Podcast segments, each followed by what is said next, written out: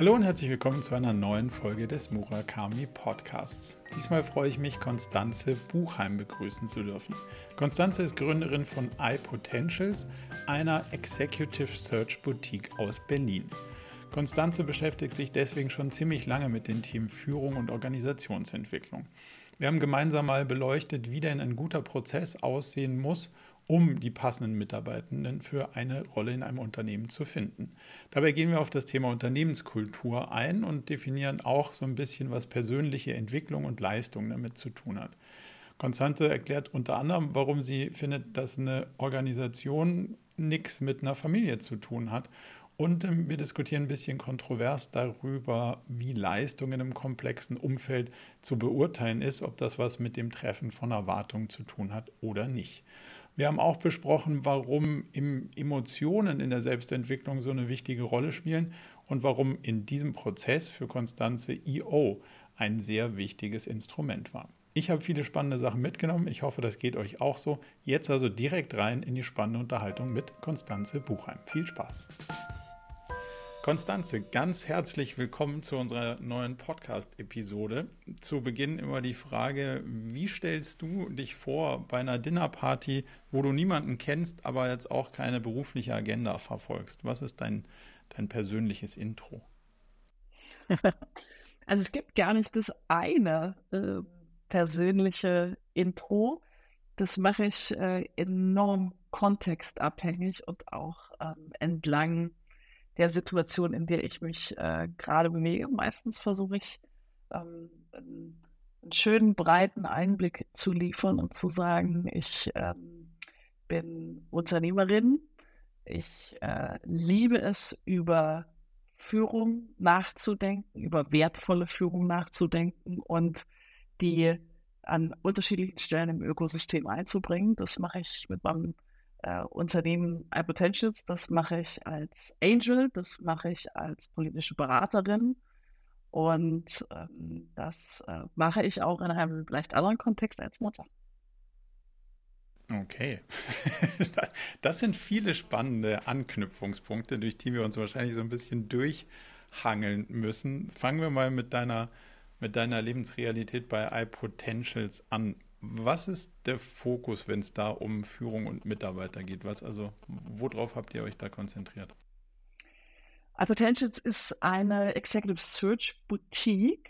Also wir sind ähm, ganz, ähm, ganz klein als Organisation, ähm, haben aber den ähm, Anspruch, eben mit höchster äh, Qualität C-Level-Besetzung im Transformationsumfeld vorzunehmen und äh, sind ursprünglich gestartet aus der Startup-Szene. Also bin selbst ein Kind der Startup-Szene, habe äh, 2006, 2007 gemerkt, es gibt einfach keine Personalberatung oder gab damals keine, die sich auf die aufkeimende Digitalwirtschaft spezialisierte und ich empfand das als unglaubliche Lücke, weil für mich klar war, dass das Thema äh, riesig wird und so ähm, habe ich das dann einfach äh, selber gemacht und wir sind dann aus der Startup-Szene heraus mit der mit der Digitalwirtschaft im Grunde genommen äh, gewachsen, also dann immer schneller auch in Familienunternehmen, mittelständische Unternehmen äh, ein bisschen zum DAX-Konzern äh, empfohlen wurden.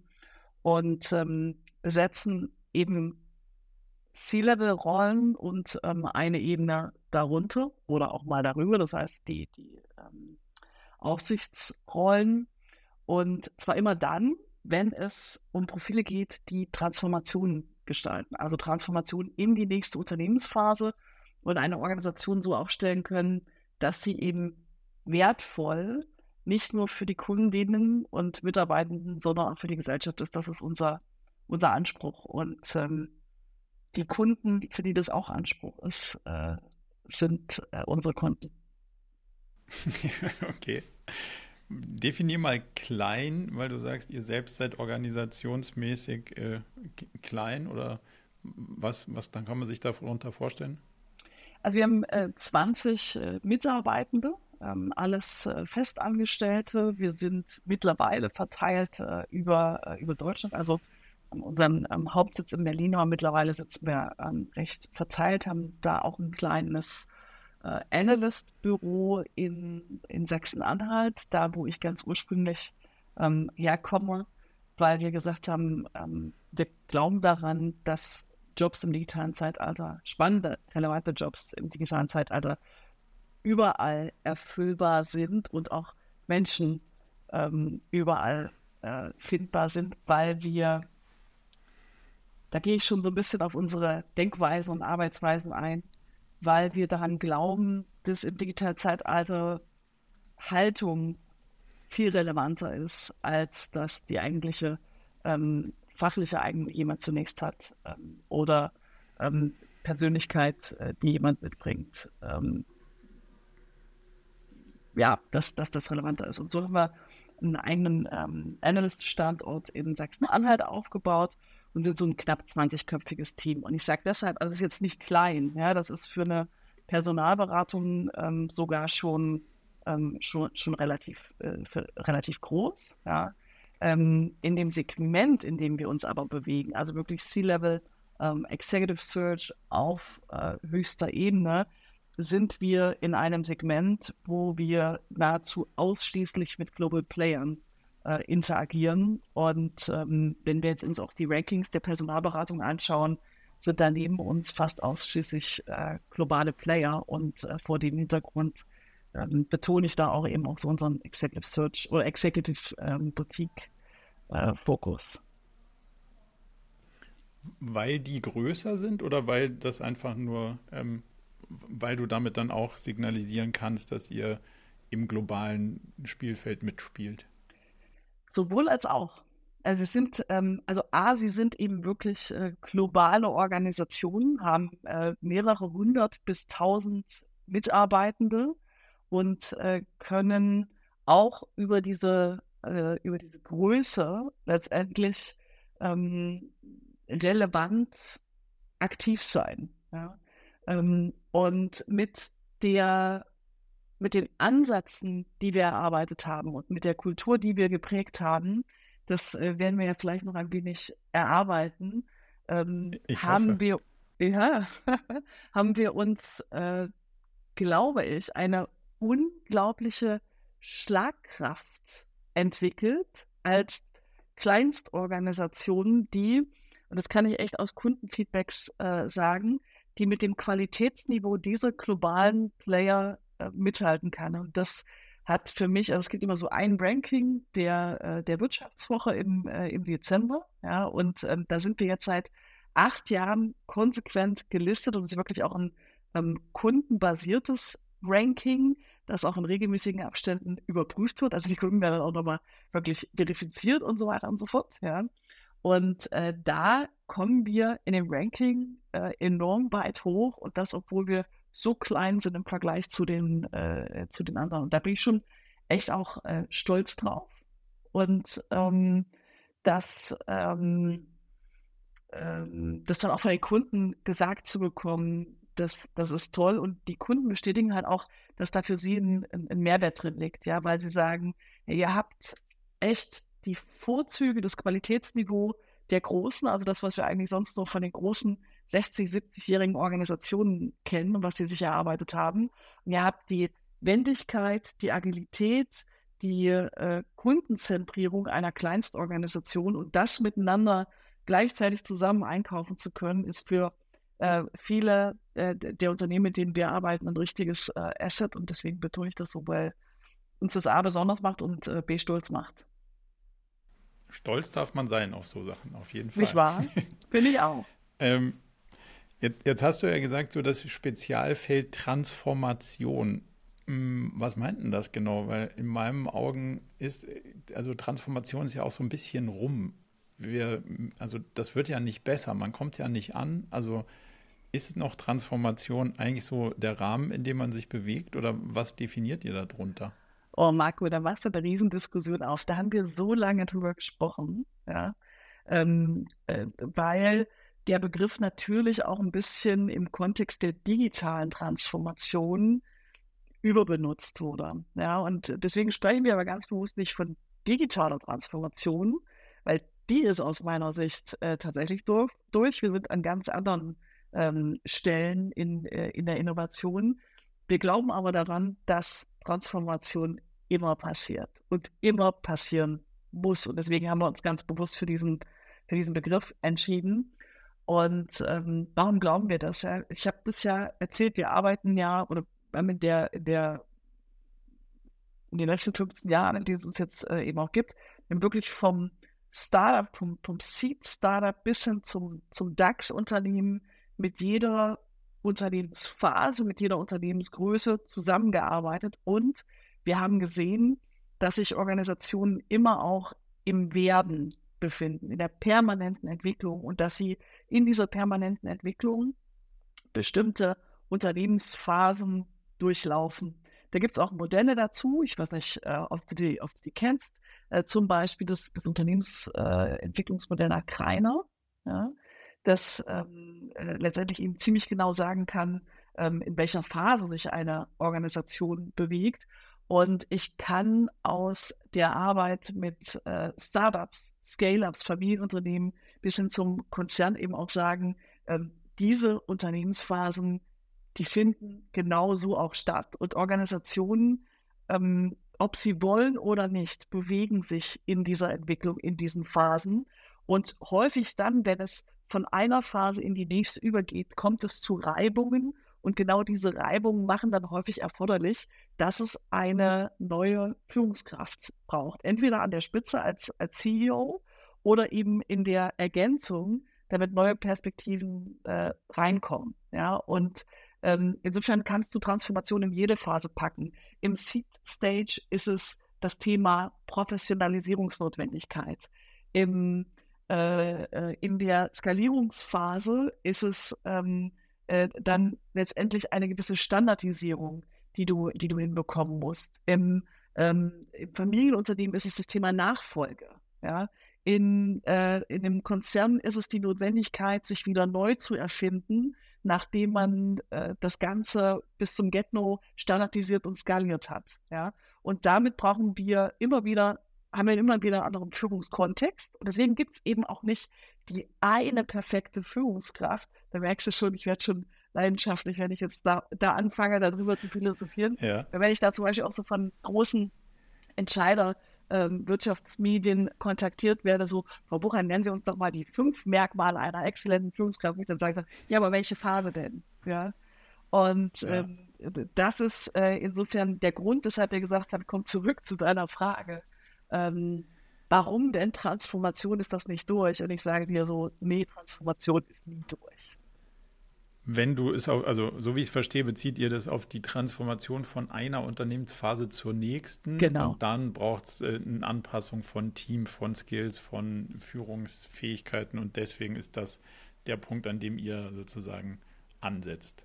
Ganz genau. Und das, was ich da ganz wichtig finde, sind nicht nur die Punkte, die du gerade aufgezählt hast, sondern was noch relevanter ist in meiner Erfahrung, ist, dass es meist eine andere Haltung braucht. Das heißt, in da kommen wir die, später noch zu. Nicht wahr? In, in, die nächste Unternehmensphase kommst du häufig nur mit, ähm, mit einer anderen Haltung und die korrespondiert auch in gewisser Weise mit den Phasen. Da gibt es auch Haltungsmodelle. Und was wir jetzt gemacht haben bei iPotentials ist, die existierenden Haltungsmodelle mit diesem Kreiner-Modell übereinander zu legen und ein mhm. Unternehmensphasenmodell zu entwickeln und darauf basierend ziemlich genau sagen zu können, ähm, in welcher Phase, in welcher Reifestufe, in welcher Entwicklungsphase ähm, muss denn eben auch eine Führungskraft sein, um die nächste Phase dieser Organisation wirklich auch vorantreiben zu können. Okay, das klingt spannend. Ich habe mir das aufgeschrieben, da kommen wir gleich nochmal noch, tiefer drauf zurück. Wenn ich jetzt sage, ich bin in meinem Unternehmen an so einer Phase und sage, puh, jetzt war ich irgendwie der alleinige, ja, die Spinne im Netz sozusagen und jetzt brauche ich irgendwie mal so eine neue Führungsebene. Und ich persönlich habe noch nie Mitarbeiter gesucht, ich habe es immer gefunden. Ich habe keine Ahnung, wie man Mitarbeiter sucht. Ähm, auch ein Teil frustrierend, um ehrlich zu sein. Ähm, wie findet man heute die richtigen Leute? Was würdest du, was würdest du sagen? Wo muss man anfangen? Wie geht, wie geht man ran, wenn man sagt, so jetzt habe ich irgendwie, die laufen mir jetzt gerade nicht mehr irgendwie äh, vors Telefon und ich kenne die nicht mehr. Wo, wo kriege ich welche her und wie muss ich überhaupt auf diesen ganzen Prozess blicken, um heute die richtigen Mitarbeiterinnen und Mitarbeiter zu finden? Wir sind in den vergangenen 20 Jahren, würde ich jetzt mal sagen, von einem ähm, Unternehmensmarkt in Richtung eines Kandidatenmarktes äh, gewechselt. Ja, das heißt, wir haben da ähm, auf dem Arbeitsmarkt eine wirkliche ähm, Machtverschiebung in dem Sinne äh, erlebt. Und diese Machtverschiebung ist auch einer der Ursachen für die neuen Arbeitsmodelle, die sich entwickelt haben. Also New Work ist im Grunde letztendlich auch eine Abbildung dieser, äh, dieser, dieser Machtverschiebung. Und es hängt ähm, damit äh, zusammen, äh, es sind mehrere Auslöser. Einer der Auslöser sind die demografischen Effekte. Ein anderer Auslöser ist, dass wir äh, in der Komplexität, in der wir uns heute bewegen, ähm, einfach nicht mehr mit einer enormen Standardisierung arbeiten können. Das heißt, ähm, es gibt in dem Sinne gar nicht mehr fertig ausgebildete Fachkräfte, weil in einer komplexen Welt Fachkraftausbildung in Institutionen de facto gar nicht mehr möglich ist. Das war vor 30, 40 Jahren noch anders. Ja, und damit glauben wir, dass ein Fachkraftmangel besteht. De facto haben wir aber, wie du es gerade schon beschrieben hast, ein Versagen im Suchprozess. Denn mit dem Kippen von einem Unternehmensmarkt in einen Kandidatenmarkt verändern sich, verschieben sich eben auch die Suchmechanismen. Das heißt, ich kann nicht mehr sagen, ich habe hier folgende standardisierte Stelle und jetzt melden sich mal bitte alle, die diese Standardisierung äh, erfüllen, sondern ich muss ziemlich genau analysieren als Unternehmen, wo stehe ich gerade, also in welcher Unternehmensphase stehe ich gerade, was brauche ich gerade. Zweite Komponente, welche Aufgaben müssen erfüllt sein. Das kriegen die meisten noch hin, die Phase wird schon nicht berücksichtigt. Das, was auch nicht bewusst reflektiert wird, ist, in welcher Rolle suche ich eigentlich. Da gibt es so drei Rollen, ähm, sehr vereinfacht gesagt, ja, Spezialist, Manager in und Unternehmenslenker. Und die werden sehr schnell vermischt. Ja, das heißt, ganz häufig werden Spezialisten gesucht und äh, der Titel wird als Manager-Titel äh, ausgeschrieben, zum Beispiel. Und dann suche ich äh, einfach falsch. Ich spreche falsch an, ich generiere falsche Erwartungen. Ähm, klingt alles ganz logisch, wenn man mal mit der Nase darauf gestoßen wurde, aber da findet keine bewusste Reflexion statt. Und die vierte Dimension ist die Dimension der Unternehmenskultur. Das heißt letztendlich eben auch zu sagen, hm, neben Phase, Aufgaben, Rolle, äh, was macht uns eigentlich aus? Was macht uns besonders? Und was sind die Prinzipien, die uns zusammenhalten? Und wenn du das sauber analysiert hast, kannst du davon sehr klar eine Persona ableiten, die bestimmte Erfahrungen aus Phasen mitbringt, bestenfalls, die bestimmte Kompetenzen mitbringt, um die Aufgaben zu erfüllen, die bestimmte Persönlichkeitseigenschaften hat, um bestmöglich zu der Rolle zu passen und die eine bestimmte Haltung und Werteebene und Prinzipien mitbringt, um bestmöglich zu dieser Unternehmenskultur zu passen. Und wenn ich die Persona sauber definiert habe, dann kann ich eben auch rausgehen, so wie das auch im Marketing und im Vertrieb ist, ja, und kann ähm, die Person ganz gezielt ansprechen, anstatt ähm, so wie früher ganz breit einmal in den Ball äh, reinzurufen und zu hoffen, äh, dass jemand, äh, dass jemand zurückruft. Und das ist ganz, ganz, ganz, ganz ähm, wichtig. Klingt sau unwahrscheinlich, da ein Match herzustellen oder anstrengend. Also wahrscheinlich anstrengend, weil unwahrscheinlich. Ähm, nee, um nee, dann, es, ist, es ist nicht unwahrscheinlich, aber ja, es ist anstrengend, weil es das so sehr bisher gemacht haben. Also, ja, ich sage nicht, dass es vorher wahrscheinlicher war, die richtige Person zu finden. Ich sage nur, es klingt, klingt nach, okay, es, also braucht man, braucht man ein paar Anläufe. Um dein, dein Modell ein bisschen besser zu verstehen, jetzt sagst du, Spezialist, Manager sind unterschiedliche Dimensionen nicht jeder Spezialist ist ein Manager. Sollte jeder Manager ein Spezialist sein? Nicht jeder Manager sollte Spezialist sein. Das ist auch gar nicht ähm, möglich, denn deine Frage zielt darauf ab, dass du, dass du immer so eine, so eine äh, vertikale Karriere machst. Ja, erst bin ich Spezialist, dann werde ich Manager äh, und so weiter und so fort. Und das, was ich sage, ist, ähm, manchmal schließt es sich auch qua Persönlichkeitseigenschaften äh, aus. Das Modell, das damit korrespondiert, ähm, sagt halt, der Spezialist oder die Spezialistin ähm, arbeitet in der Organisation. Das heißt, hat eine ganz ähm, hohe Expertise im Kernprozess einer Organisation und ähm, hat zum Beispiel eben auch, da kommt das Persönlichkeitsmerkmal rein, eine sehr hohe Detailorientierung. Ähm, wenn der Kernprozess ein ähm, sehr nach außen gewandter ist, lohnt sich dann eben zum Beispiel auch Extroversion. Ja? Ähm, das heißt, man kann da eben ähm, eine gewisse Korrelation bringen. Heißt nicht, dass man es nicht kann, wenn man das nicht hat, aber äh, es, es ist energetisch optimaler, sage ich jetzt mal. Ja?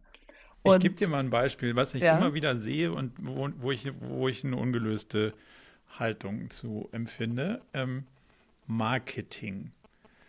Gibt ja, also wenn man es mal so ganz vereinfacht, gibt es zwei Welten. Das eine ist so ein bisschen Brand. Wir machen Branding, wir, also wir, wir, wir bauen eine Marke, wir laden die auf, wir kommunizieren. Das ist alles Performance oder klassisch online. Und da treffen ja dann, da treffen Channel, da treffen Stories, da, da, da trifft alles aufeinander. So, und wenn du eine Manager-Person hast, die von dem einen und, und oder dem anderen nicht ein extrem gutes Verständnis hat und es bis auf die Grasnarbe durchschaut. Ich sage nicht, und das ist meiner Wahrnehmung nach dein Persönlichkeitsding, dass die Person die Fantasie hat, es auf der Grasnarbe zum hundertsten und zum tausendsten Mal auch zu machen. Aber zu wissen, wo man hingreift, wenn es nicht geil läuft halte ich für einen essentiellen Teil von dieser Rolle. Sehe ich aber sau oft Leute, die die schwarzen von den weißen Tasten auf dem Klavier nur begrenzt auseinanderhalten können. Schönes Und Beispiel. Dann bist du so mäßig gut geeignet, finde ich, das Orchester oder also das Orchester ist ja noch ganz weit weg, aber allein das Instrument Klavier zu bedienen, um in diesem Marketingbeispiel zu bleiben. Wie löst du das auf? Also wenn ich jetzt konkret über die Managerrolle spreche, ja, ja. Ähm, dann. CMO. Lass, lass mal das nehmen. Wir brauchen einen CMO, eine CMO, wie auch immer. Okay, CMO, je nach Organisationslogik, geht schon fast in die Unternehmenslenkerlogik. Ja, das heißt, da gehen wir fast noch eine Ebene, äh, äh Ebene höher. Okay, ähm, nimm es Head of Marketing, wenn es dir zu kompliziert wird. ähm, da ist es so. Wenn wir jetzt sehr vereinfacht sprechen von dem Performance-Kanal, der ein sehr analytischer, zahlengetriebener, äh, rationaler Prozess ist, ja, versus ähm, Marke, sehr kreativ, Emotional. hohe emotionale Anteile, äh, hohe visionäre Kraft. Das ist ein wunderschönes Beispiel, wie sehr eine Notwendigkeit ab einer bestimmten Größe besteht, in Spezialistendenken zu gehen, weil das erfordert Persönlichkeitsdimensionen, die kannst du gar nicht in einem äh, Ausmaße ähm, in, in, aller Regel in der, in der Menge so breit abdecken. Ja? Deswegen ähm, hast du da dagegen. diese Spitze. Also äh, selten, aber ja, die richtig das, guten Leute ja, können das. Da bin, ich, da bin ich bei dir und das unterscheidet sie dann ähm, und das macht sie dann eben zur Führungskraft. So, pass auf. Jetzt kommt äh, der Aspekt, du hast diese zwei, ähm, diese zwei Extreme, ja, und jetzt kommt die Head-Off-Rolle dazu die beide Perspektiven integriert. Damit sie beide Perspektiven integrieren kann, braucht sie meines Erachtens, ähm, je nachdem, wie man es betrachtet, ja in welcher Dimension es landet, eine enorm gute ähm, äh, Fähigkeit der linken und rechten Hirnhälfte miteinander zu kombinieren. Das heißt, ähm, Ratio und Analytik mit, ähm, mit visionärer und kreativer Kraft äh, zusammenzubringen. Ja? Ähm, in einem anderen Format könnte man auch sagen, eine hohe emotionale Intelligenz oder hohe Analytik. Ja? Ähm, wenn die beidermaßen ausgebildet ist, und da gibt es Personen, die das können, und das ist zum Beispiel immer was, was wir uns anschauen, wenn wir Führungspersonen ähm, evaluieren. Ja? Das muss gegeben sein. Und ähm, zusätzlich, und da bin ich vollkommen bei dir, braucht es die Bereitschaft. Die Bereitschaft, die Analytik und die emotionale Intelligenz in die Themen einzusteigen und ganz genau im Bedarfsfall zu verstehen, was es jetzt braucht, um Unterstützung, Hilfe und Navigation zu leisten. Und es braucht ein ganz klares Zielverständnis. Und wenn das Ziel klar ist und ich eine Bereitschaft habe, an bestimmten Punkten einzusteigen, dann kann ich auch ohne eine massive Tiefenexpertise in den Bereichen diese Fälle aussteuern. Bin ich fest davon überzeugt, dann musst du nicht in jedem dieser Bereiche super tiefer Spezialist sein, sondern äh, es braucht diese Kombination der Punkte, die ich äh, erwähnt habe. Und das ist eben auch was, was wir uns dann anschauen. Würdest du damit gehen? Ja, also auf jeden Fall. Ich glaube schon, also ja. Und der, der spannende Teil ist, glaube ich, die Bereitschaft, dann doch runter auf die Grasnarbe zu gehen. Also wenn, da, also in dem Beispiel so ein Klassiker, wenn das Tracking halt einfach im Eimer ist, dann sehe ich halt Leute, die sich zurückziehen und sagen, super, wir überlassen das dem Algorithmus und der Facebook-Typ wird es schon richten. Dann denke ich mir so, ja, so kannst du dein Geld schon aus dem Fenster schmeißen, aber das löst ja das Problem nicht. Wenn man nicht auf der Ebene genau versteht, wie der Hase jetzt läuft, obwohl er vor einer Zeit anders lief, dann wird es halt halt einfach in so einer Rolle schwierig, finde ich sich dann aber irgendwie mit der Fantasie auszustatten, zu sagen, so, das wollen wir doch mal sehen, wie das jetzt heute funktioniert. Und dann finde ich es völlig okay, dann auch Langweile zu empfinden, wenn man das rausgefunden hat, wie es so grundsätzlich geht. Und dann zu sagen, ja, da sind jetzt noch ein paar Details ungeklärt. Die sind jetzt dann schon wieder nicht mehr das Ding von so einer Rolle. Total fairer Punkt. Aber äh, es dann zu ignorieren, dass man da mal kurz abtauchen muss, das finde ich schwierig an der Stelle. Wie kriegt ihr das raus im Vorfeld? Also zwischen, jetzt habe ich verstanden, wir suchen die Mitarbeiter nicht mehr mit der Gießkanne, sondern Snipern. Jetzt, jetzt habe ich jemanden für so eine recht klar umrissene Rolle und die Person sagt, Mensch, weiß ich alles. Ja, genau, genau, das ist mein vorheriger Job, die weißen und die schwarzen Tasten. Genau so, wie du sagst, kann ich alles. Wie kriege ich das raus, ob das stimmt? Naja, erstmal ähm, ist es ganz wichtig, sich anzuschauen, hat die Person das richtige Rollenverständnis. Ja. Ähm, und das kannst du interviewen. Ähm, und äh, ein Teil des Rollenverständnisses als Manager ist es, dass du verstehst, dass du im Interesse der Organisation arbeitest und nicht mehr äh, allein im Interesse eines Individuums, sondern du bist als Manager dafür verantwortlich, die Interessen der Organisation sicherzustellen was auch immer die sind, das ist ja streitbar. Ja? Ähm, äh, und ähm, zu den Interessen einer Organisation gehören Ziele. Ja? Und ich bin als Manager, und das ist eben Teil des Rollenverständnisses, auch dafür verantwortlich, sicherzustellen, dass diese Organisation, meine Mitarbeitenden ähm, und wir alle zusammen Ziele erreichen. Und wenn diese Ziele eben nicht erreicht werden, dann muss ich die Bereitschaft haben und das Verständnis haben, dass es meine Rolle ist, zu verstehen, woran es liegt. Und ähm, dann gehe ich erstmal über Zahlen und Analytik und versuche herauszufinden, ob meine Teams, meine Mitarbeitenden in der Lage sind, mir das zu erläutern. Und wenn ich merke, äh, es kann mir niemand erläutern, dann weiß ich, dann muss ich in die Richtung laufen und äh, daran mitwirken, das Verständnis zu generieren. Und das kann man interviewen. Das kann man interviewen über das Rollenverständnis, das kann man interviewen über vergangene Situationen, ja, indem du halt eben wirklich zum Beispiel die Frage stellst, hey, ähm, erzähl mir doch mal von einer Situation, in der die Situation, die du gerade beschrieben hast, ähm, eingetreten ist. Ja? Wie bist du vorgegangen? Warum bist du so vorgegangen? Und da sind so viele Komponenten drin, ja, ähm, an denen du raushörst, was das Selbstverständnis ist, ähm, äh, wie jemand seine Rolle versteht und so. Also insofern, das, das, das geht schon. Und du kannst auch sehr genau raushören, ob jemand intuitiv zum Beispiel entscheidet oder ob jemand super sachlich, äh, rational, ähm, äh, strukturiert vorgeht. Ja. Was ist besser? Äh, in der Managementrolle immer eine hohe Sachlichkeit. Ja, äh, und äh, jetzt muss ich wieder ähm, Bezug nehmen zu den Unternehmensphasen. Es kommt auch so ein Ticken auf die Unternehmensphase an. Ja, ähm, das wenn, ich auch, ja. Ja, wenn du, wenn du in einer sehr frühen Phase bist, also in der frühen Phase geht es immer auch in einer gewissen Art und Weise um eine gewisse Autonomie des Modells, ja, und ähm, erstmal rausfinden, was funktioniert, weil du hast noch gar nicht verstanden, was funktioniert. Wenn du da zu festgelegt, zu, ähm, zu klar bist und zu wenig offen fürs Rumprobieren bist, ähm, funktioniert es nicht. Wenn du aber wiederum in einer Phase bist, in der du sagst, ey, Proof of Concept ist gefunden oder ähm, Logik ist gefunden, wir müssen sie jetzt so noch reproduzieren, dann ist es nicht so sinnvoll, super intuitiv immer wieder aufzumachen und zu sagen, oh, ich habe gerade so eine Idee, ich habe gerade so einen Impuls von, wir sollten noch mal das probieren. Ja? Und, ähm, Glaubst ähm, du nicht, dass die Phasen dann wiederkommen? Also meine die, Beobachtung die heute ist, die, die Phase, ja. die, also die haut dir dann von hinten an den Kopf und sagt, super, das, was du, dein Proof of Concept, der war gestern, ähm, heute ist leider die Welt anders als gestern da muss man nochmal neu überlegen. Und dann sind manche Rollen natürlich auch kurz in Bedrängnis, weil so dieses, ha, dieses kurz ja. überlegen ist ja gar nicht mein Ding. Ich wollte doch exekutieren, aber das ist gerade nicht dran. Wie finde ich denn das raus, dass, dass da so ein bisschen Flexibilität in der Klaviatur vorhanden ist, wenn, wenn die Phase sich nochmal verstrubbelt? Ja, äh, das ist genau das, was ich so liebe an diesem Modell, worüber wir vorhin auch gesprochen haben äh, als ich gesagt habe, eine Organisation ist immer im Werden.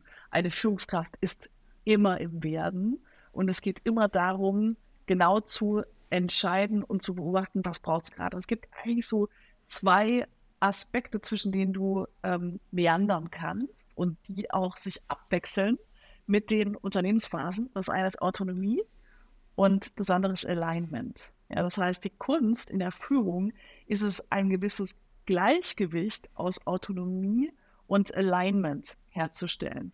Das heißt, bestenfalls gelingt es mir als Organisation, als Führungskraft, einen Raum zu definieren, innerhalb dessen wir uns bewegen können, wo wir so gewisse Toleranzen haben, ähm, die wir ausprobieren äh, können, um uns in Richtung eines Ziels zu bewegen. Ich stelle aber mit dem definierten Raum dennoch noch sicher, dass ich mich in Richtung des Ziels bewege. Und innerhalb dieses Raums habe ich jede Menge Autonomie. Und es gibt Phasen, mhm. in denen, ich, in denen muss ich die Autonomie hochschrauben. Es gibt Phasen, in denen muss ich das Alignment hochschrauben. Und interessanterweise wechseln die sich immer ab.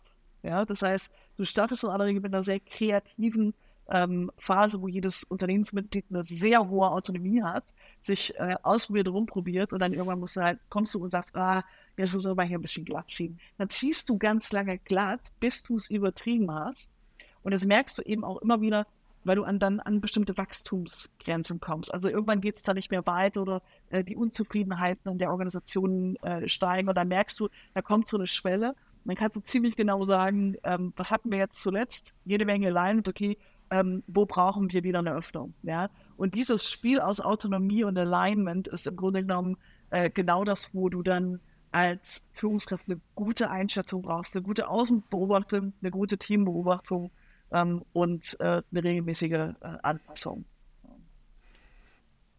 So, mag ich. So. Ich habe aber noch eine, eine Beobachtung, die ich dagegen mal dagegen halten würde oder mal, mal so draufwerfen würde. Unternehmer, Unternehmerinnen haben extrem gutes Bauchgefühl. Die entscheiden schnell und meistens sitzt das irgendwie im richtigen Spielfeld. Sagen wir es kann man wahrscheinlich analytisch deutlich besser herleiten und so. Aber die Entscheidungsgeschwindigkeit ist extrem hoch und die Trefferwahrscheinlichkeit, also ist eine gewisse Streuung dabei, aber die Trefferwahrscheinlichkeit ist extrem hoch, was das richtige Spielfeld angeht. Wohingegen in diesem, das ist ja genau unser Spiel, Autonomie und Alignment, zu sagen, okay, guck mal hier, wir, wir adressieren die richtigen Ziele. Und wenn wir die richtigen Ziele, dann ist das Team oder die Führungskraft oder das Team mit der Führungskraft in der Erreichung der Ziele frei. So, also wie sie das am besten hinkriegen, müssen ja die hinkriegen und nicht, das darf, darf nicht vorgegeben sein, weil sonst hast du das falsche Team und die falsche Führungskraft. Beobachtbar ist aber trotzdem, dass die Qualität in dem Spielfeld nicht so richtig gut ist, dass du mit der Autonomie als jemand, der da drüber steht, möglicherweise ein richtig gutes Bauchgefühl hast und sagst, hey, also aus dem Bauch raus, glaube ich, die Nummer geht nicht auf. Und jetzt bist du natürlich nicht nur als Unternehmen in dem Spannungsfeld, sondern als Führungskraft, weil du sagst, ja gut, am Ende, wenn es schief geht, muss ich die Party bezahlen, weil es nämlich mein Laden ist. So, wie viel Autonomie bin ich denn dann noch bereit, da reinzugeben, wenn ich glaube, dass der Schlag ins Wasser geht? Wie finde ich denn da den passenden Umgang mit? Erste Frage. Zweite spare ich mir noch, bis wir die Antwort diskutiert haben, sonst wird es zu wild. Ähm, ja, ich, ich, weiß gar nicht, an welchem Aspekt ich anfangen soll. Ähm, Aber äh, du kennst, die, du kennst die Situation, die ja. ich so vor Augen habe, oder?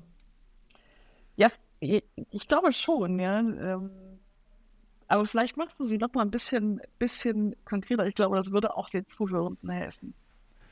Nehmen wir mal dieses Beispiel eben. Du, sagst, du hast eine Unternehmerin, Unternehmer kennt das Geschäftsmodell extrem gut, weil von, von null bis dahin gebaut, schon sehr viel ausge, äh, ausgetestet und jetzt zwei Phasen weiter oder drei, also durchaus ein ein stattlicheres Unternehmen und dann ähm, sagen wir so, ah, boah, jetzt da mal rausgeguckt, Wirtschaftslage angespannt, die Zeiten, dass es uns von hinten in den Rücken bläst und wir gar nicht wissen, wie wir irgendwie, ähm, wie wir das alles einsammeln sollen, die sind gerade ein bisschen rum. Also den ausgetretenen Pfad weiter zu beschreiten, hilft uns gerade nicht. Uns, der, der Wind bläst uns ins Gesicht. So, und jetzt ist plötzlich die Situation, mit dieser Autonomie-Freiheitsgeschichte, hey, wir haben Alignment auf dem, was muss passieren, aber das, was du innerhalb deines Autonomiefeldes als, nehmen wir jetzt mal diese Online-Marketing, Marketing, ähm, Head of Marketing-Rolle, das, was du in dem Bereich präsentierst, äh, ja, ist möglicherweise so, dass, dass jemand von, von, der, von der Gesamtverantwortung her sagt, das reicht wahrscheinlich nicht, um das zu erreichen, was wir jetzt erreichen müssen. So, und dann bist du ja in dem, puh, muss man da jetzt reinregieren? Muss man das die Leute nochmal lernen lassen? Das ist aber teuer und möglicherweise kostet das eine Menge bis die Existenz von einem Unternehmen. Wie viel, wie viel Autonomie oder kann auch sein, dass eine deiner Antworten ist, in deinem Modell stellt man fest, passt einfach gerade nicht zu den Herausforderungen, muss man nochmal drüber nachdenken, Personen auszu, anders auszustatten oder was auch immer dann die richtige Antwort ist. Ist das ein ausreichender Rahmen für dich für die Antwort? Ähm, ja, ist es. Ähm, der, die, Antwort, die Antwort ist nicht, äh, ist nicht unkomplex, weil so mehrere Dimensionen äh, äh, drin sind. Ja. Ähm, das erste ist erstmal ähm, in, dieser, in dieser Beurteilungskraft der Situation, da muss schon wieder eine Rollen, ähm, stattfinden. Denn in aller Regel sind die UnternehmenslenkerInnen diejenigen, die diese Urteilskraft haben, weil sie äh, die Gesamtperspektive haben, weil sie den Außenblick auch haben, weil sie häufig auch außen sind, weil sie in aller Regel nicht die Spezialistentätigkeiten ausführen und Heads down äh, in der Tiefe stecken, sondern weil sie den Blick fürs Ganze haben. Das ist ein Teil der Legitimation dieser Rolle auch, äh, zu sagen, ich bin die ganze Zeit äh, draußen und arbeite auch an der Organisation ähm, mit Blick auf den Unternehmenswert. Und diese Rolle muss auch eingenommen werden. Wird die Rolle nicht eingenommen, dann, ähm, äh, dann, dann fehlt eine Komponente. Und äh, insofern ähm, das dann wiederum von einem Spezialisten zu erwarten oder von einem Manager zu erwarten, wäre schon genau ein Teil der begrenzten Rollenfle äh, Rollenreflexionen, über die ich vorhin äh, gesprochen habe. Das, sind, das ist ein Teil der, der Antwort. Der zweite Teil der Antwort ist, es ist deine Verantwortung als Führungskraft, die Risikolage einzuschätzen und einzuschätzen, wie viel Handlungsrahmen ähm, sinnvoll ist. Und äh, das ist, auch wenn ich nicht sagen möchte, äh, Mitarbeitende äh, sind wie Kinder, ich benutze gerne ähm, äh, Gleichnisse äh, aus der äh, aus meinen Erfahrungen ja. mit Kindern, ja. Und ich versuche ja. das ähm, ganz häufig mit einer Situation darzustellen, ja. Wenn ich ähm, wenn ich mit meinem Kind auf dem auf dem auf dem Fußweg laufe, ja, ähm, oder im Straßenverkehr teilnehme, ja, dann sage ich halt hier auf dem Fußweg sind wir sicher. Der Fußweg geht von der ähm, Hauswand äh, bis zur bis zur Kante, ja. Und innerhalb dieses Fußwegs darfst du dich frei bewegen. Ja, hier bist du safe. Ähm, du darfst an meiner Hand sein, du musst nicht an meiner Hand sein. Ja, ich, ich erwarte sogar von dir, dass du dich ein bisschen ausprobierst. Auf der Kante ist die Linie. Auf der Kante ist die Grenze. Ich möchte nicht, dass du auf der Kante balancierst. Ich möchte vor allem nicht, dass du über die Kante gehst. Und in dem Moment, wo, also ich muss diesen Rahmen definieren als Führungskraft. Das heißt, ich muss ziemlich genau sagen, wo ist rechts, wo ist links, ja, ich muss diesen Bereich einschränken, in dem sich jemand bewegen darf. Habe ich das nicht gut gemacht? Oder ist das gerade nicht gut möglich? Wäre es ein Wahnsinn zu sagen, geh mal los, mach mal. Ja? Ähm, äh, äh und ich muss ziemlich genau artikulieren können, wann ist eine Grenze überschritten, damit ich als Führungskraft weiß, wann ich reingehen muss, wann ich aktiv werden muss. Um zurückzukommen zu diesem Beispiel, ist das, solange mein Kind sich mit mir auf dem Fußweg bewegt, ja, ähm, äh, kann es auch auf dem Fußweg, solange es nicht andere beeinträchtigt, ähm, äh, machen, was es will. Ja? Solange wir uns in die Richtung bewegen, in die wir wollen. Fängt es an, auf dieser Kante zu balancieren, werde ich sagen, oh, Obacht, äh, da hatten wir drüber gesprochen, ja? äh, ich möchte nicht, dass du auf der Kante balancierst, das ist gefährlich, komm bitte zurück. Wenn es nicht auf der Kante balanciert, sondern über die Kante drüber springt, auf die Straße, höre ich auf zu diskutieren, höre auf Gespräche zu führen, ich gehe hin, nehme das Kind an der Hand und ziehe es zurück, weil die Gefahrensituation da ist. Und diese Gefahrensituation kann das Kind in dem Sinne noch nicht einschätzen, weil es auch noch gar nicht die Perspektive hat. Ähnlich ist es mit der Unternehmenslenkungsrolle. Wenn ich die Gefahrensituation. Das wird jetzt spannend. Der, der, ja, jetzt bin ich gespannt, wie du, wie du das ja. überträgst. Naja, das ist ja eben genau der, der Punkt, den wir dann als Unternehmenslenker machen müssen, ja. Wie groß ist die Gefahrenslage, ja? Und wie viel ja. Raum haben wir gerade, um auszuprobieren? Wenn wir in einer Situation sind, wo wir schon ähm, mit dem Rücken an der Wand stehen, ja, ist das. Aber das wissen ähm, die Leute ja. Das sage ich ihnen ja. Und wenn sie dann noch die Situation falsch einschätzen, also dann die, musst die, du handeln. Die Gesamtsituation wirst du ihnen ja mitgeben. So, und dann zu sagen, okay, deine Risikoeinschätzung und meine Risikoeinschätzung an der Stelle, die gehen deutlich auseinander. Ja. Ich glaube, das geht in die, das, ich glaube, das geht in die Hose, du glaubst, das geht gut. Aber dass es in die Hose geht, können wir uns nicht leisten. Einschreiten oder nicht? Absolut einschreiten, denn deine Verantwortung okay. als Unternehmenslenker ist es, das Fortbestehen dieser Organisation zu sichern. Und wenn ein, eine, eine berechtigte, das ist der Punkt, berechtigt, das heißt ja.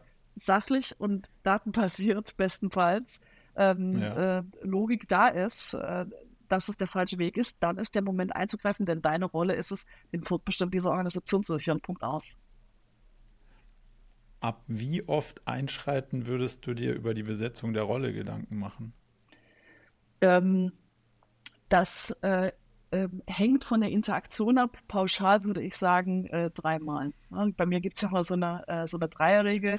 ähm, äh, okay. ist, Gelbe Karte, ähm, rote Karte. Ja, es ist wirklich so. Es ist wirklich genau so. Und da muss man auch da müssen wir natürlich berücksichtigen, arbeite ich hier mit jemandem Unerfahrenen und war mir das bewusst und bilde ich hier eigentlich noch aus. Da muss ich natürlich ähm, genau unterscheiden, ist das jetzt ähm, eine Situation, die dreimal auftritt, dann würde ich sagen, gerne Karte, rote Karte, Ende.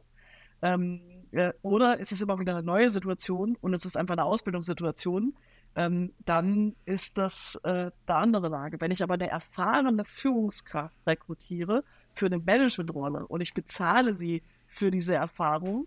Und äh, ich habe immer wieder so, eine, äh, äh so ein Gespräch, äh, dann hast du viel besetzt. Hm.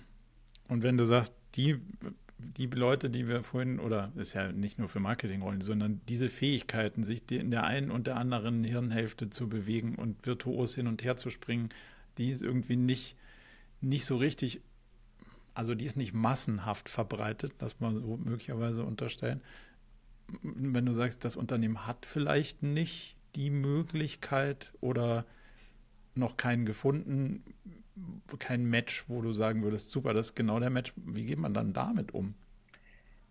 Dann muss ich ganz bewusst darüber reflektieren, wen ich zur Führungskraft in dieser Organisation mache und wem ich äh, entsprechend auch äh, Verantwortung gebe. Also ich meine, ich habe das selber in meiner äh, Organisation erlebt. Ja, bin ja auch Unternehmerin und ähm, in sehr frühen Phasen hätte ich mir auch gewünscht, dass ähm, äh, mehr Menschen ein breiteres Verantwortungsspektrum übernehmen. Und ich habe ihnen das dann auch zugeschmissen, weil ich habe auch alle Fehler gemacht, die ich so hätte machen können. Ja? Habe ihnen es zugeschmissen und bin von mir selber ausgegangen, weil mich das immer motiviert hat und für mich immer funktioniert hat. Und habe mich dann gewundert, äh, dass Menschen überfordert sind äh, und sagen, äh, dass ähm, äh, das überfordert. Ich dachte immer so, äh, wieso, du kannst doch alles gestalten. Ja, genau das war die Überforderung. Ja. ja. Ähm, und das erstmal zu verstehen, dass äh, ich nicht von mir auf andere schließen darf, dass Menschen ähm, unterschiedlich sind, dass Persönlichkeiten unterschiedlich sind und dass es genau die Kunst guter Führung ist, einzuschätzen, wer aktuell in welche äh, Rolle passt. Und teilweise auch als Unternehmensführung oder als Manager gegen zu kompensieren, auszukompensieren, weil es gerade nicht anders geht. Ähm, das ist genau die Kunst. Und deswegen ähm, funktioniert so ein Unternehmensaufbau eben auch nur mit einem Unternehmenslenker meines Erachtens, der eine hohe Incentivierung hat, der einen hohen Anteil hat, weil du dann bereit bist, ganz lange auszukompensieren, was ähm, einfach noch nicht da ist, weil es noch nicht da sein kann, weil du es auch teilweise noch gar nicht mhm. zahlen kannst und so weiter und so fort. Ähm, das machst du nur, wenn du ein Interessenalignment hast. Das heißt, wenn das deine Company ist, wenn, ähm, oder zu großen Teilen deine Company ist, wenn, wenn, wenn du ein intrinsisches ähm, äh, zusätzliches äh, Interesse daran hast, dass es dieser Organisation äh, gut geht. Und deswegen glaube ich nicht an ähm, äh, du bist Co-Founder mit einem 3% äh, äh, Anteil oder sowas. Ja. Wobei das würde in meiner Welt als extrinsische Motivation laufen und ja, nicht zwingend ja. Aber also was, was, ich sagen will, das funktioniert für die Unternehmensfrühphase äh, äh meines Erachtens nicht. Ähm, und wenn das nicht da ist, dann wird schnell an Menschen Verantwortung übertragen, weil man sich wünscht, aber nicht, weil sie es können. Und dann werde ich aber mhm. meiner Unternehmenslenkerrolle nicht gerecht. Das musste ich hart lernen. Ja? Und das habe ich auch erst hart gelernt, als ich ähm, in die Phase meiner oder unserer Organisation gekommen bin, wo wir eben wirklich in die Strukturorientierung äh, gekommen sind. Das heißt, so die frühen Phasen sind von einer sehr hohen Beziehungsorientierung und einem sehr beziehungsorientierten Führungsstil geprägt. Das muss auch so sein, weil du ja noch nicht großes Kapital oder Marke hast, äh, um, äh, um über dieses Kapital oder Marke ähm, Menschen anzuziehen, sondern die Menschen kommen in die Organisation in aller Regel, weil es Kontakt gibt. Der Kontakt ähm, mit dir als Unternehmenslenker äh, besonders überzeugend war. Wir sagen, ich will mit dir zusammenarbeiten. Ja. Ähm, und ähm, das ist die Phase, in der du ganz häufig auch mal ähm, Augen zudrückst, weil du sagst, ja, aber wir bauen es ja hier gerade zusammen. Und jeder investiert hier gerade und äh, deswegen nehme ich Rücksicht aufeinander. Und ab einem bestimmten Punkt kommt die Phase, wo du sagst, das geht jetzt aber nicht mehr. Ja. Ähm, das ist der härteste Kulturbruch, finde ich. Also kann ich aus meiner Erfahrung sagen, ähm, den du als Unternehmenslecker machen musst, weil du ähm, in diese Strukturorientierung und damit Rollenorientierung ähm, äh, kommen musst, um die Skalierung äh, einzuleiten, um ein bestimmtes Wachstum einzuleiten, ist dann auch die Phase, wo dann OKRs kommen, ähm, wo, wo Rollen deutlich klarer werden und so weiter und so fort und wo eben auch die Führungspersonen aller spätestens ihre Führungsrolle annehmen müssen und dann mit ganz viel Konsequenz und Disziplin reingehen müssen. Und diese Konsequenz bedeutet, dass ich auch über Beziehungen ähm, mich hinwegsetzen muss, weil es einfach nicht im Interesse der Organisation manchmal ist, dann im Interesse der Beziehung zu handeln. Und das schaffen nur die wenigsten.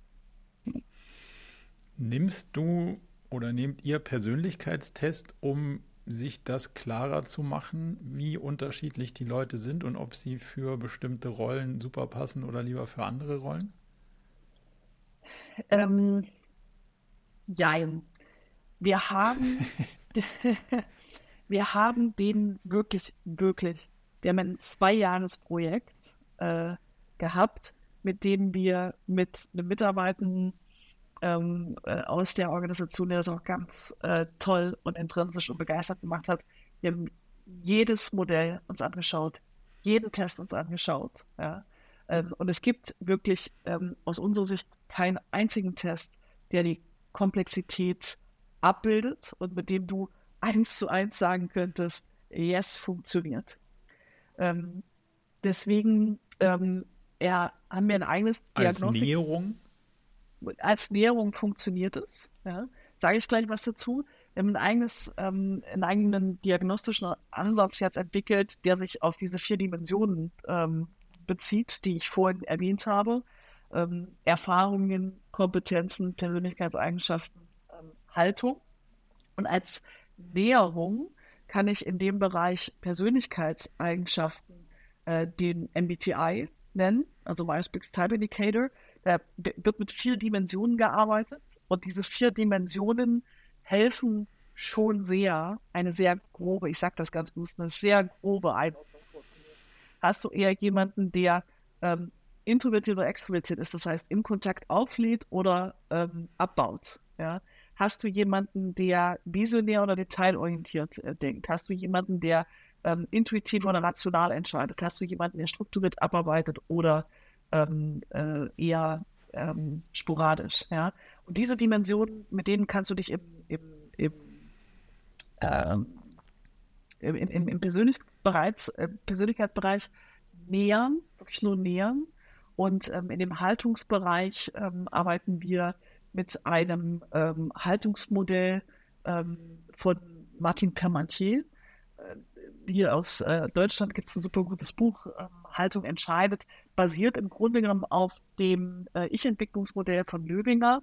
Und auf diesem Ich-Entwicklungsmodell von Löwinger basiert auch ähm, Spiral Dynamics, ähm, Reinventing Organization, also diese ganze Farblehre, die man so mhm. kennt, ja, ähm, die basiert auf diesem Konzept. Und mit diesen zwei Modellen äh, finde ich, wenn man die verinnerlicht hat und gut verstanden hat, wo die Organisation steht und was es braucht, um die nächste Phase zu gestalten, kannst du schon ähm, recht gut arbeiten.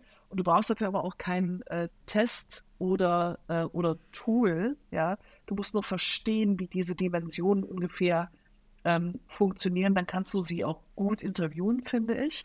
Und mit Blick auf die Haltungen kannst du auch das interviewen, das korrespondiert nämlich sehr stark damit auch, ähm, in welcher Perspektive du dich und andere wahrnimmst. Also wenn ich jetzt zum Beispiel jemanden interviewe und der erzählt eben nur aus seiner Perspektive, ja, also das hat nicht funktioniert, weil so und so und so weiter und so fort. Und er kennt eben auch nicht ähm, den Anteil seiner, äh, seiner Selbst, also seiner Eigenverantwortung, mhm. sondern es sind immer die anderen ja. schuld. Ja? Ähm, mhm. Dann ist das eine sehr ähm, äh, eingegrenzte Perspektive, ja, ähm, die ihm schon mal nicht besonders dienlich ist in der Managementrolle die muss nicht unbedingt immer in einer Spezialistentätigkeit gegeben sein. In einer Managementrolle muss sie gegeben sein, dass du erkennst, ähm, es gibt immer ein Ich und die anderen. Ja? Und ähm, diese Dimension das kannst du aus. Leben. Ja, total. Ja? Und diese Dimension kannst du ausweiten. Das heißt, ähm, wie sehr ist jemand in der Lage, von sich selbst zu abstrahieren und hm. ziemlich genau analytisch dann wieder auseinanderzunehmen, ähm, was davon war mein Anteil, was davon ist Anteil der anderen Person, was ist Anteil der Kultur des Teams, was ist Anteil der Kultur der Organisation, was ist die gesellschaftliche Prägung. Und je, je besser jemand abstrahieren kann zwischen diesen Dimensionen, umso ja. besser ist jemand auch ähm, äh, ganz häufig in seiner emotionalen äh, Selbstentwicklung ja? Ähm, ja. und damit auch geeignet, ähm, höher in der äh, Hierarchie zu steigen. Das ist das, was ich Mature Leadership äh, nenne, ja? Äh, wo ich sage, ähm, die Köpfe einer Organisation, also die Unternehmenslenkenden, das sind diejenigen, bei denen ich halt äh, sage, die brauchen unbedingt eine ganz hohe Reife und einen Blick nicht nur für sich selbst, Klammer auf, haben ganz viele in dieser Welt, Klammer zu, sondern ähm, auch für die Organisation und für die Gesellschaft. Ja? Und das unterscheidet dann ähm, äh, Führungskraft von Führungskraft und auch moderner Führungskraft von klassischer Führungskraft aus meiner Sicht. Teile ich deine Sicht. Hm, heißt ja, man muss ganz schön weit persönlich entwickelt sein. Ja. Meine Erfahrung oder zumindest mal die Wege, die ich kenne, am Ende beschreibt das ziemlich genau einen therapeutischen Prozess. Ich vertrete die These, dass jede Führungskraft eigentlich einen therapeutischen Prozess durchlaufen sollte. Braucht es immer so, fühlen sich Leute immer so attackiert. Deswegen braucht es schwierig, aber durchlaufen sollte. Teilst du die oder ich, hast du da ein Störgefühl? Ich teile die Erkenntnis die du hast. Ich würde ein anderes Wording benutzen. Ähm, ich, äh, das das habe ich nicht gefragt. Ob, also ob das den Leuten gefällt, nein, tut es nicht. Und äh, ich kriege da auch harte Gegenwehr für. Ähm, aber ich, glaubst ich du, dir, glaubst du, die Fakten sprechen dafür? Mhm. Ähm, äh, ich ich sage, also ja, ich bin jetzt mal klar und sage ja, aber. Und hier ist es wirklich ein Aber. Ich weiß, aber. Ich dachte, man so muss gut, immer Ja und ja, sagen. Ja, genau. Äh, ich, deswegen sage ich so äh, Ja, aber. Ähm, äh, es, es gibt einen, ähm, einen Punkt, der wichtig ist zu wissen ähm, aus der Psychologie. Ähm, es gibt weil gab in der Psychologie äh, ganz lange auch nur eine Schwarz-Weiß-Denke. Und ähm, die Schwarz-Weiß-Denke, entweder bist du gesund oder bist krank. Und ähm, wenn du krank warst, hast du eine Therapie verordnet bekommen. Deswegen ist das ein sehr schneller Schulterschluss, wenn du sagst, ähm, äh, therapeutisch zu sagen, ich bin krank. Und ich bin krank heißt, ich bin nicht normal. Und das stimmt nicht. Denn normal ist, dass wir alle Traumata erfahren haben, wodurch auch immer ausgelöst, ja, in unserer Kindheit, in unserer Jugend. Und diese Traumata schleppen wir mit uns herum. Und diese Traumata führen dazu, dass wir Schutzmechanismen aufbauen. Und diese Schutzmechanismen verhindern, dass wir die Welt so reflektieren können, wie sie letztendlich ist, weil wir sie immer wieder äh, im Kontext unserer Schutzmechanismen interpretieren. Und deswegen bin ich bei dir, zu sagen, es ist ganz wichtig, dass Führungskräfte, wenn sie Führungskräfte werden, einen selbstheilerischen Prozess durchlaufen, in dem sie ihre Traumata bearbeiten, damit sie in der Lage sind, eine Situation nicht aus ihren Traumata und aus ihren Bedürfnissen und Schutzmechanismen und Schutzbedürfnissen heraus zu entscheiden, sondern zu entscheiden, nicht was brauche ich, was braucht diese Organisation, was braucht dieses Team, was braucht die Gesellschaft und erst dann sind sie in der Lage, wirklich die Führungsrolle zu erfüllen. Und das ist genau, was ich mit Reife meine und mit Mature Leadership ähm, und wo ich sage, 100 Prozent eine nicht selbst entwickelte Führungskraft kann heutzutage meines Erachtens nicht Führungskraft sein, beziehungsweise wenn sie es ist, kann ich dir versprechen, dass wir eine hohe Ego-Orientierung, eine hohe Statusorientierung, eine hohe narzisstische Orientierung haben und dann schließt sich der Kreis zu den Mitarbeitenden. Das werden die Mitarbeitenden sehr schnell merken.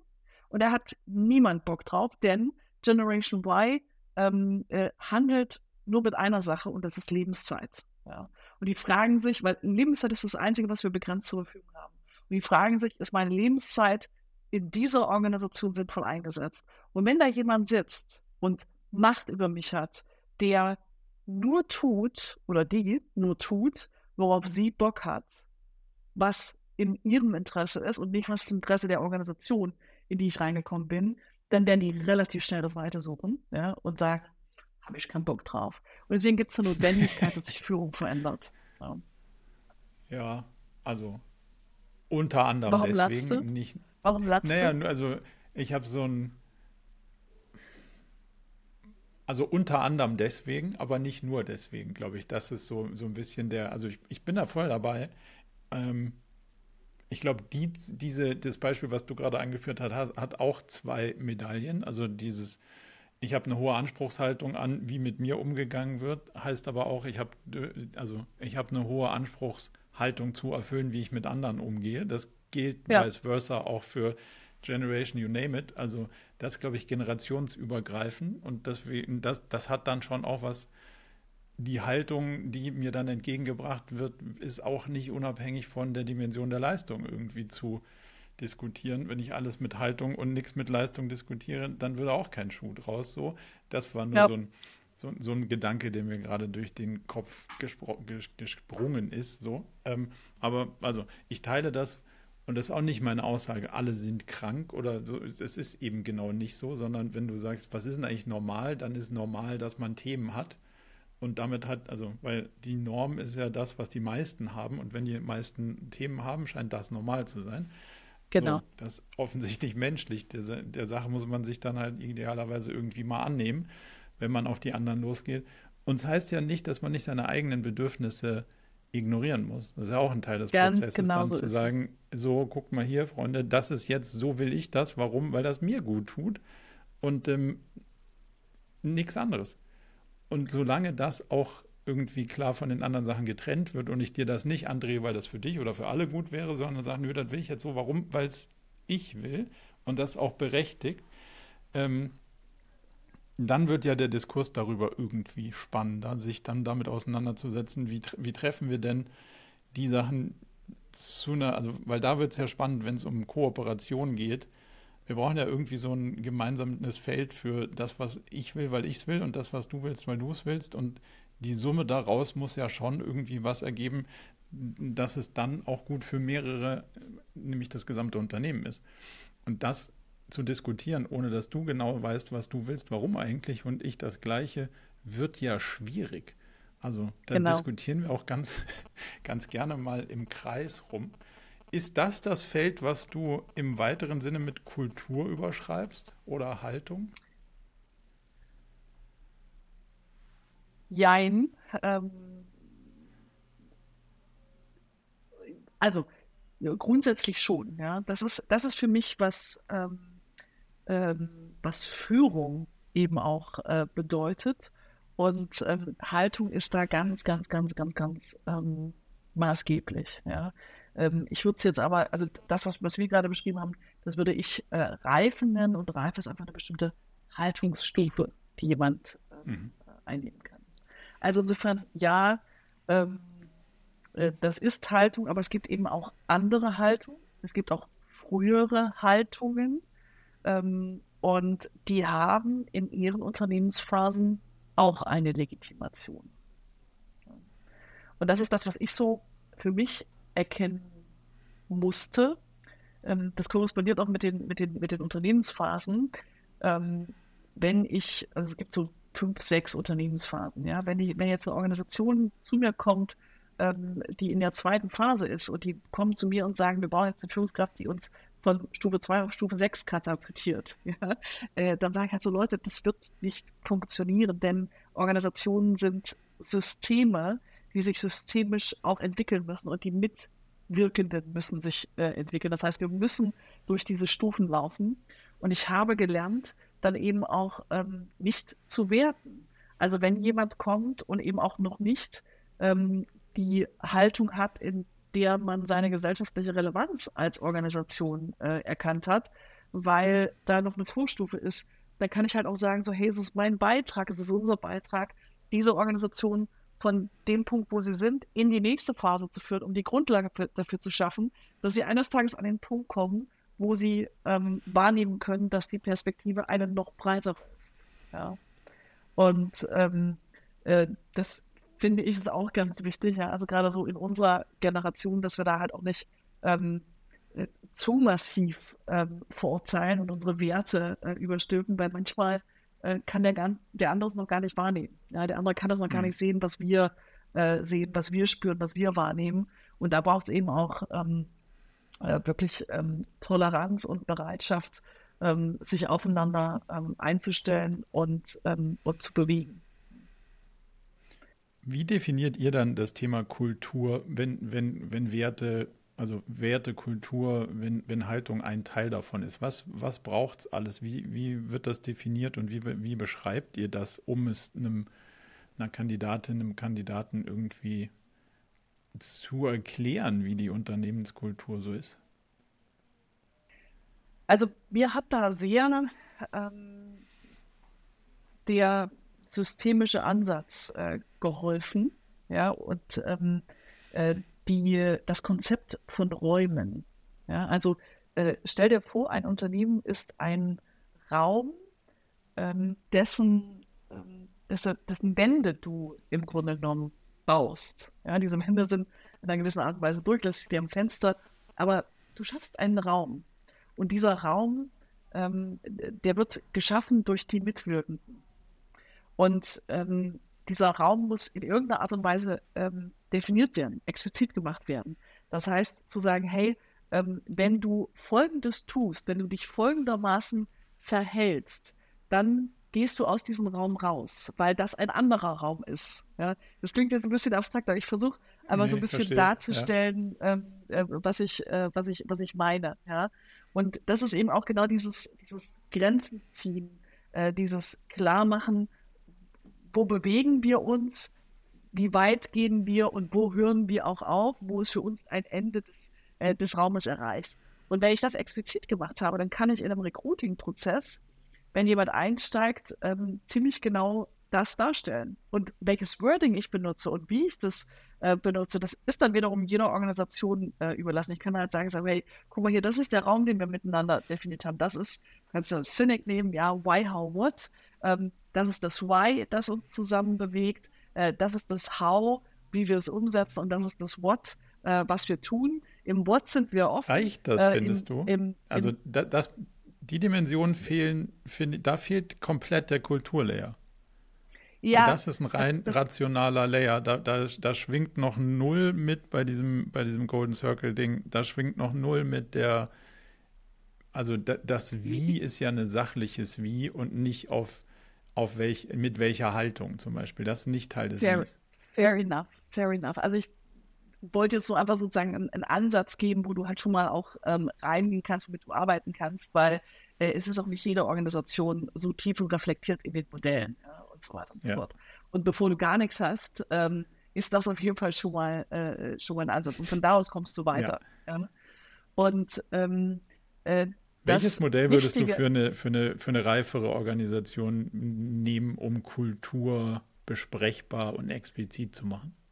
Also ich glaube an Leitbilder, um diesen Raum zu definieren. Das heißt, ähm, sehr genau äh, zu sagen, was ist unsere Vision? Also wo wollen wir einfach ähm, in 15 bis 20 Jahren äh, stehen? Was ist unser Zielbild, an dem wir arbeiten? Ja? Was ist unsere ähm, Mission? Was ist äh, in dem Sinne, ich meine, da kennst du dich besser aus, kannst du auch gleich mal erzählen, ja? Ähm, ja was, ist unsere, was ist unsere Ambition? Was ist unser Versprechen?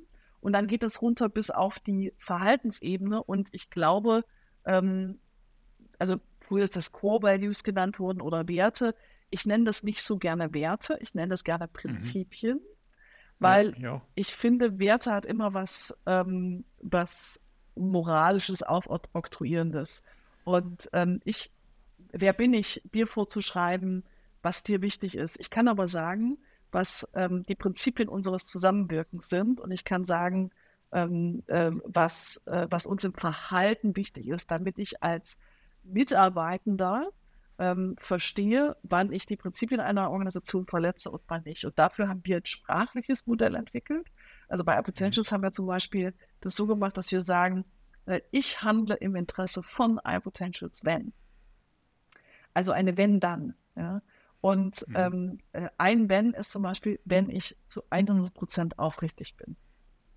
Und dann haben wir das aufrichtig ausformuliert. und, äh, das ist, eine, äh, das ist eine, eine, eine, schwierige Annahme, aber ähm, aber das ist ja genau das, aber, aber das ist ja genau das, was, ähm, was eine Organisation aushandeln darf miteinander. Eine Organisation ja. darf diesen Raum miteinander definieren. Ja? Und wir machen das ja. eben über, dieses, äh, über diese Leitbildkommunikation in Kombination mit Prinzipien. Wir haben fünf Prinzipien. Und die versuchen wir sehr explizit zu machen im Recruiting-Prozess und dann auch im Onboarding-Prozess. Es gibt Cultural Onboarding bei uns, wo wir das dann auch nochmal miteinander besprechen, ausdefinieren und so weiter und so fort. Und dann kann jemand ähm, sehr genau sagen, trete ich in diesen Raum ein oder trete ich in diesen Raum nicht ein. Und deswegen sage ich halt auch so, nach sechs Monaten findet bei uns nicht ein Probezeit-Endgespräch statt, sondern bei uns äh, findet ein Commitment-Gespräch statt. Das heißt, nach sechs Monaten, wo ich mir das alles ganz genau angeschaut habe, ähm, ziemlich genau beidseitig zu sagen, yes, ich committe mich, diesen Raum mit euch, mit uns zusammen, wir zusammen ähm, weiter zu gestalten. Und wenn dieser Raum eben verletzt wird, und das ist ganz, ganz, ganz, ganz, ganz wichtig, ja, dann ist es auch ganz wichtig, dass wir diese Raumverletzungen ansprechen und mhm. Grenzen ziehen. Und diese Legitimation, die hat nicht nur eine Führungskraft, die hat jeder Einzelne in dieser Organisation, der mit dieser Reflexion in diesen Raum reingetreten ist. Denn, Spieltheorie par excellence, ja, ähm, äh, sobald wir dulden, dass einzelne Mitglieder einer Gruppe sich nicht an diese definierten Prinzipien äh, halten, akzeptieren wir im Grunde genommen dieses Verhalten und werden dann Spieltheorie auch unsere Mehr Kooperation entziehen. Ja, ja, genau, wir werden auch unsere Kooperation entziehen und dann kommen wir immer weiter aus der Kooperation raus, weil ich sage, der andere macht es ja auch nicht und es hat ja auch keine Konsequenzen, wenn es nicht gemacht wird. Und insofern, jeder und jede in der Organisation ist verantwortlich, ähm, den gemeinsamen, gemeinsam definierten Raum auch zu schützen. Und wenn es auf der Peer-Ebene nicht passiert, dann muss spätestens die, äh, die Führungsebene einspringen. Und das ist auch das, was ich jetzt auch so in den ganzen ähm, Kontext ähm, der gesellschaftlichen Debatte, ja, um diesen ähm, Rechtsruck und so, was ich da äh, geschildert habe. Ähm, wir haben viel zu lange an viel zu vielen Stellen so ganz kleine Wertverletzungen zugelassen, ja, und wundern uns dann, ähm, warum der Zusammenhalt nicht mehr funktioniert, warum der Zusammenhalt nicht mehr da ist. Und plötzlich gehen Millionen auf die Straße und sagen so, hey, warte mal kurz, das war eine Werteverletzung und das wollen wir doch nicht. Ja? Und ähm, das ist für mich Kultur auf der großen Ebene und wo ich auch sage, ähm, das lernen wir auch nur, oder andersrum, ähm, äh, Organisationen sind kleine gesellschaftliche Gebilde, in denen wir, mhm. wenn wir das gut machen, lernen können, wie Gesellschaft funktioniert. Ist ja auch eine andere Form von Gesellschaft, nur eine kleinere. Meine Beobachtung ist schon, dass wenn du mit Leuten eine Liste von, lass sagen, fünf oder zehn Werte, Prinzipien oder so durchgehst, sagen sie alle, ja, das, also ja, das trifft. Wo du aber in Nuancen deutliche Unterschiede findest, ist in der Sortierung der Liste und die macht es dann am Ende aus. So, wenn du jetzt sagst, Familie ist wichtig, würde wahrscheinlich niemand was dagegen sagen. Wenn du sagst, jetzt komme ich nicht zu dem Meeting, weil da ist ein privates, familiäres Ereignis, das wichtig ist. Und deswegen stelle ich die, das Meeting dahinter dann ist die Priorität ja offensichtlich sortiert. Geht ihr da so tief rein, rauszufinden, wie die Prioritätenliste der BewerberInnen sortiert ist, wenn es eng wird, was dann weiter oben steht? Es ist natürlich ein Riesendilemma, das du ansprichst und im Grunde genommen auch schon fast das Größte. Ähm, da hat mir enorm, ich komme da immer wieder drauf, du merkst es schon, die Rollen äh, geholfen. Ja? Denn ja. Ähm, in einen Raum einzutreten, in eine Gruppe einzutreten, heißt immer auch, das Interesse der Gruppe zu verfolgen. Und wenn ich in eine Organisation eintrete, in der ich einen Arbeitsvertrag unterschreibe, ja, dann unterschreibe ich auch, und so erwachsen müssen wir auch sein, nicht nur bestimmte Rechte, ich unterschreibe auch bestimmte Pflichten. Ich committe mich darauf, dass ich zu dieser Gruppe etwas beitrage. Ja? Und dass ich mich im Interesse dieser Organisation verhalte. Und ähm, äh, das ist eben auch das, was man dann definieren muss, was man mit Leben füllen muss, auch über Führung. Was heißt das denn, sich im Interesse einer Organisation äh, zu verhalten? Ähm, das ist natürlich auch ein Beziehungsgefecht. Das heißt, es ist ein Geben und ein Nehmen. Wenn jetzt jemand äh, letztendlich sagt, hm, du kann ich nicht da sein, äh, weil Familie ist ja wichtig, ja, äh, und es interessiert mich übrigens überhaupt nicht, wie ihr mit meiner Abwesenheit klarkommt. Ja, da würde ich sagen, du, äh, pass auf, mir ist Familie wichtig, äh, dir ist Familie wichtig und das darf dir auch wichtig sein. Da mhm. diskutiere ich gar nicht drüber. Ich, ich stelle deinen Wert nicht in Frage. Ja? Ähm, wir als Den Organisation. man ja dann auch. Ja, genau. Ja. Ähm, wir als Organisation müssen uns aber gleichermaßen ähm, fragen, ähm, wie wir die Interessen dieser Gruppe mit den Interessen deiner Familie zusammenbringen.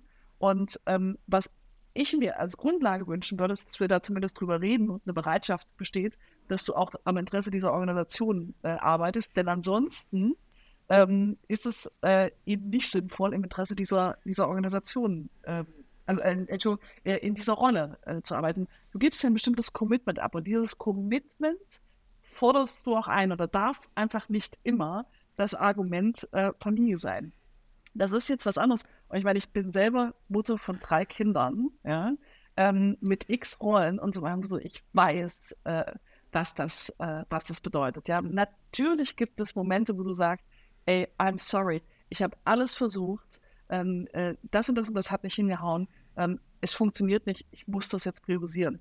Und wenn du an anderen Punkten in die Organisation und in diese Gruppe und in diese Beziehung reingegeben hast, dann wird diese, wird diese Gruppe eben auch sagen, klar, point taken, wir organisieren das anders. Ja? Und dann wird diese Organisation Rücksicht nehmen. Ähm, und das ist insofern ein, ähm, wie stark nehmen wir Rücksicht aufeinander in bestimmten äh, Punkten und was ist im Interesse der Organisation. Es darf, es muss im Interessenausgleich stattfinden. Es darf nicht um die Interessen einer einzelnen Person gehen. Dann kann ich keine Organisation bauen. Du sagst also, wenn ich deine Worte anders interpretiere oder, oder zusammenfassen würde, es gibt keine Liste von Prioritäten, wo wir sagen, okay, wenn es eng auf eng kommt, dann entscheidet eine Person A immer so, sondern es ist situativ und man muss sich angucken, ja, ist es in der Situation nachvollziehbar und ist es in der anderen nicht nachvollziehbar. Also ich komme nicht zu dem, äh, zu dem Workshop, weil ich muss mein Kind aus der Kita abholen versus ich komme nicht zu dem Workshop, weil äh, mein Kind wird eingeschult? Ähm, jein, was ich sage ist, ähm, jeder Mensch hat ein bestimmtes Set an Values, ein bestimmtes Set an ähm, Werten und, äh, und Prinzipien. Ja? ja. Ähm, und du darfst diesen ganzen Bunch haben. Ja? Ähm, mit einem Teil dieser Werte wirst du Teil einer Organisation, wenn du dich entscheidest, irgendwo mitzuarbeiten. Mhm. Und das hebelt nicht die anderen aus. Ja? Es sagt nee. aber auch, dass du dich ähm, auf diese committest. Und ich würde mal sagen, dass zum Beispiel ähm, äh, Familie, wenn ich das jetzt mal so, äh, wie, wie du es genannt hast, äh, nenne, ist kein Wert, der als Wert für eine Organisation ähm, funktioniert, denn er steht für mich nicht äh, im direkten Kontext mit, ähm, den, mit, die, mit, der, mit dem Zweck, den eine Organisation erfüllt, mit dem Interesse, das eine Organisation erfüllt. Wenn wir jetzt wiederum sagen, ähm, wir sind ein äh, Modell, das, ich denke mir jetzt irgendwas aus, ja. Ähm, Aber es gibt, äh, es gibt äh, Unternehmen, die familiär als Wert definieren. Also dann definieren sie ja familiär als Wert für sich als Gruppe und dann ist natürlich auch recht naheliegend, dass damit familiär auch als, also dass die Familie inkludiert wird oder zumindest also, mal die also Punkt Sympathie eins, dafür. Sorry, hab jetzt dachte, du warst schon fertig. Also Punkt eins, ähm, äh, ich kann das nicht empfehlen, ja, denn eine Organisation ist keine Familie. Punkt. Sehe ich auch so. Und ähm, du, äh, das ist mit den Worten meines Coaches zu sagen, ähm, du, du überträgst bestimmte ähm, Systemproblematiken, die du in Familien hast, damit in Organisationen und diese Systeme sind nicht vergleichbar. Ja, Punkt aus. Ähm, äh, nichtsdestotrotz darfst du gerne sagen, wir pflegen familiäres Verhalten, wenn du dann konkretisierst, was du mit familiärem Verhalten meinst und es einschränkst. Dann würde ich aber hinterfragen, ob ich es familiär nenne oder ob ich dann nicht ähm, eher den Begriff wähle, den ich dann wähle. Ja. Zum Beispiel, keine Ahnung, Rücksichtnahme. Ja? Rücksichtnahme im Kontext ähm, äh, der Möglichkeiten, die wir haben, oder keine Ahnung was. Ja?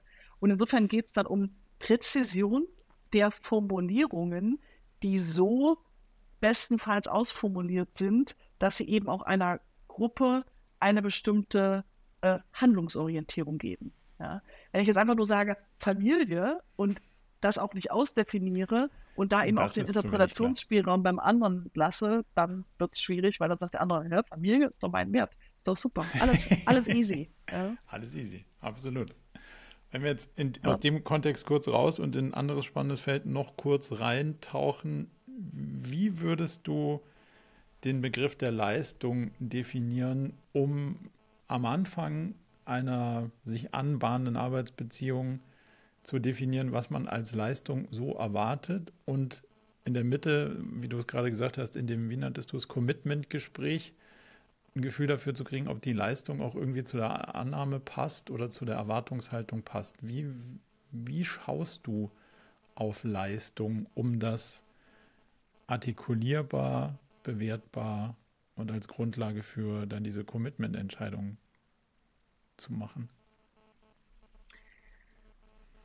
Auch das ist leicht phasenabhängig, denn wenn ich schon in der Phase ähm, also in einer etwas reiferen Unternehmensphase bin, wo ich im Grunde genommen schon verstanden habe, was die Rollen sind, ähm, wie, die, wie die Wirkmechanismen von Rollen sind, dann kann ich Rollen auch ähm, klarer beschreiben ähm, und ich kann auch äh, KPIs dran heften ja, und kann auch ziemlich genau ähm, sagen, hey, pass auf, ähm, je nach Rolle, ja, folgendes sind für mich die relevanten Aspekte und äh, ich kann Erwartungen formulieren. Also Leistung ist immer in Relation zu Erwartung äh, äh, zu definieren. Habe ich meine Erwartung nicht klar äh, artikuliert, ähm, dann ist auch klar, oh, unklar, wann ich meine, meine Leistung erreicht habe. Ja.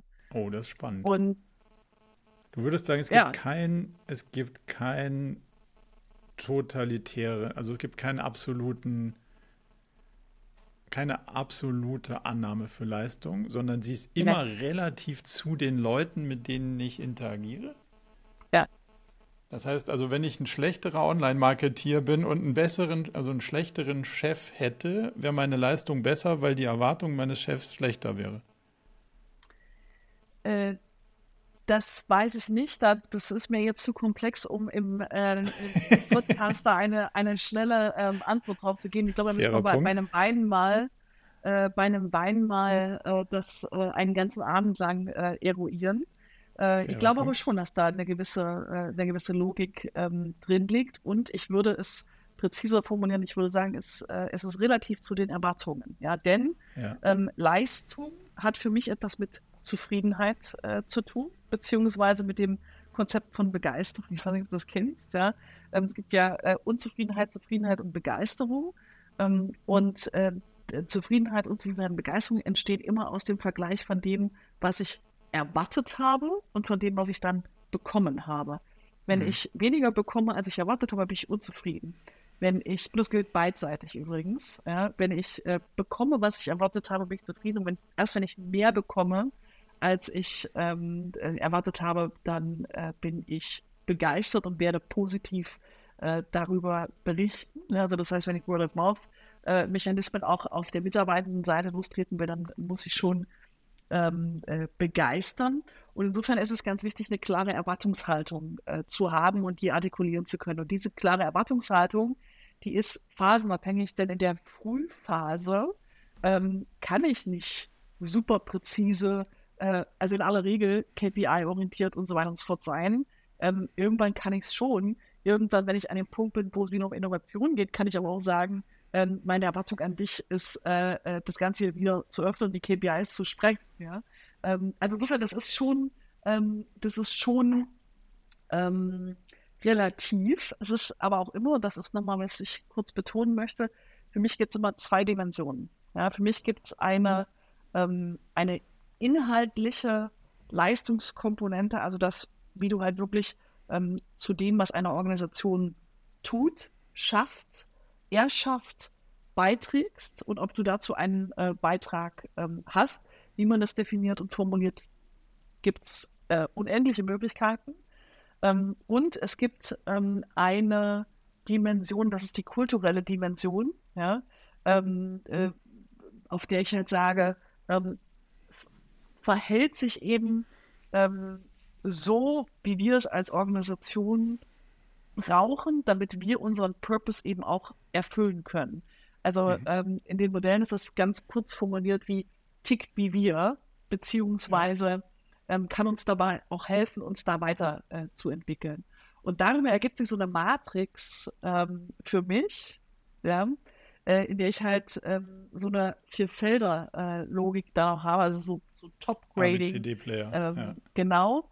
Ähm, und ich glaube sehr stark an die. Ne? Also ähm, äh, A, wirklich auch als diejenigen zu definieren, die, ähm, die, die sowohl inhaltlich als auch kulturell beitragen.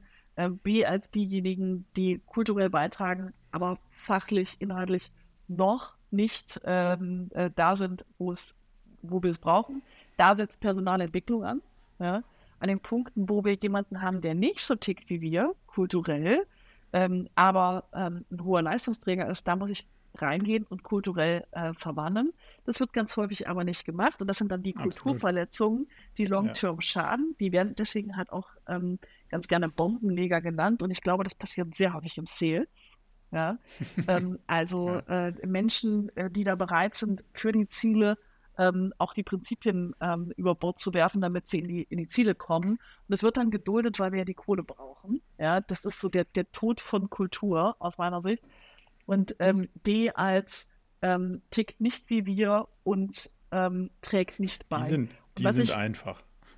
Ja, aber das auch. Aber was ich, was ich liebe an diesem Modell, es klingt erstmal so, ähm, so harsh, ja, was ich aber liebe an diesem Modell, ist, dass die, wie du sagst, einfach sind, ähm, da ist ja die Empfehlung, sie frei zu geben.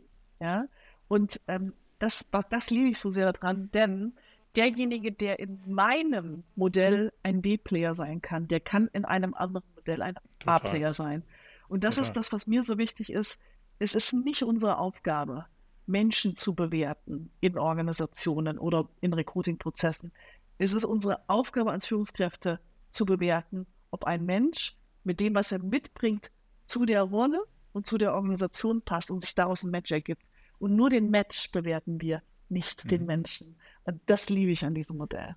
Wow. Absolut. Ich würde, weil ich eine leicht abweichende oder vielleicht gar nicht so leicht, aber durchaus eine abweichende Leistungsdefinition habe, ich glaube nicht, dass es mit den Erwartungen korrelieren sollte, weil in der Komplexität, was zu erwarten, halte ich für ziemlich Harakiri und äh, Leistung an KPI-Erreichung oder Steigerung oder sowas abhängig zu machen, ist in der komplexen Welt ein gefährliches Unterfangen. Deswegen glaube ich, man muss interessiert beobachten, was da passiert und seine eigene Zufriedenheit loslösen von den erreichten Ergebnissen und damit natürlich auch von den Erwartungen. Und deswegen würde ich dafür plädieren, diese, diese Performance oder bringt was fürs Unternehmen, die stark abhängig äh, oder stark unabhängig von, von, von KPIs und, und so eine Sachen zu machen, sondern eher über denkt schlau drüber nach und wenn es links nicht klappte, hat er es rechts versucht und so eine Sachen irgendwie zu machen, weil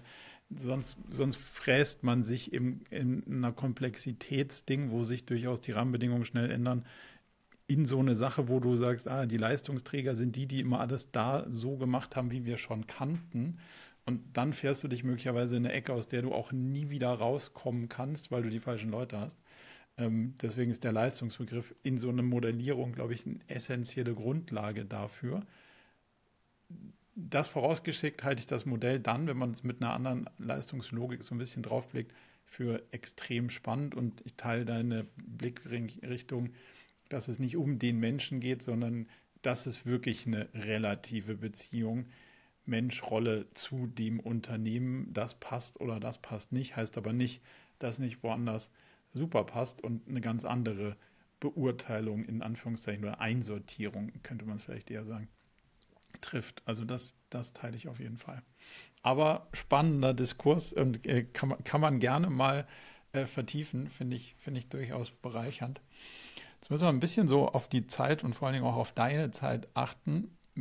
Mich würden noch zwei Sachen interessieren wenn du, du hast so viele schöne Konzepte und so schon an, angerissen, wenn du sagst, jemand ähm, würde sich da gerne ein bisschen tiefer reinlesen, was sind so Sachen, Bücher, die du empfehlen kannst, wo du sagst, da das auf jeden Fall auf die Leseliste nehmen?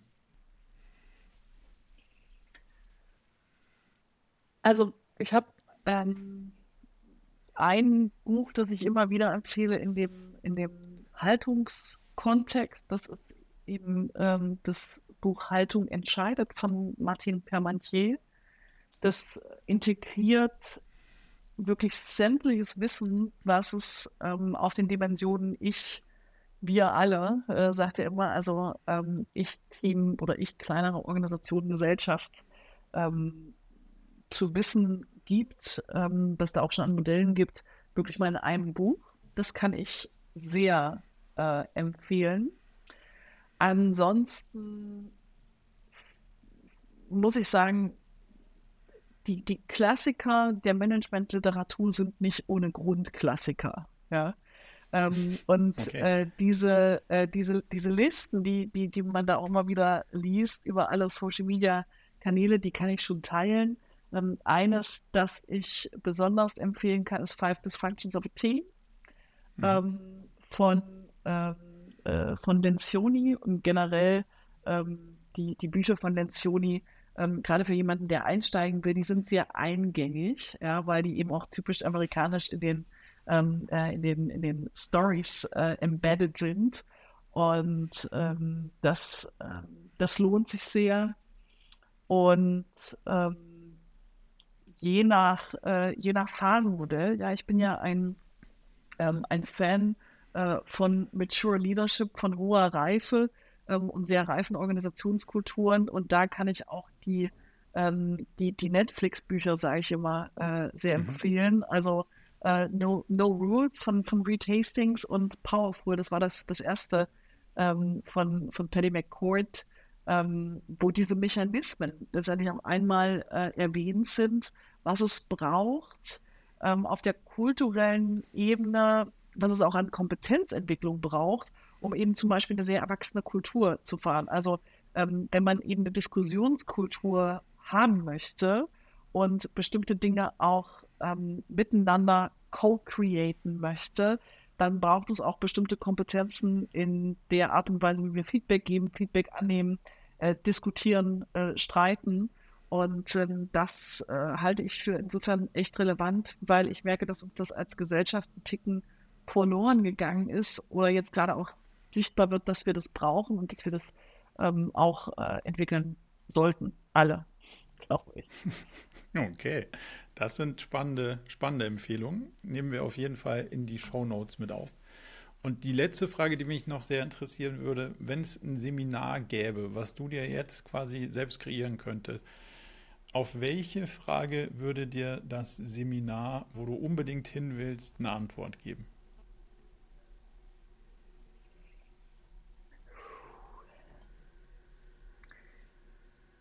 Wie können wir verlässlich, wer verlässlich Persönlichkeitsentwicklung bei Führenden anstoßen und akzelerieren. Also, okay. also, ne, das ist ja, also sehr, wie, du, wie du vorhin richtig beschrieben hast, ist ein sehr persönlicher Prozess. Und wir haben ja gesagt, ja. wir brauchen Persönlichkeitsentwicklung, um auf die Komplexität äh, dieser Welt reagieren zu können.